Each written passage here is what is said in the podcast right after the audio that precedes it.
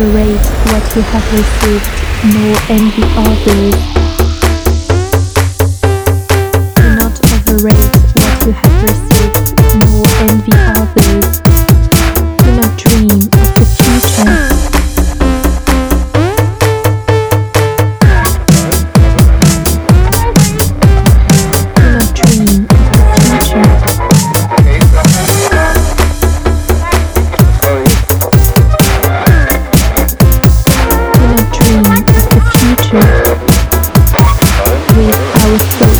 We make our world, but others declare the glory of God.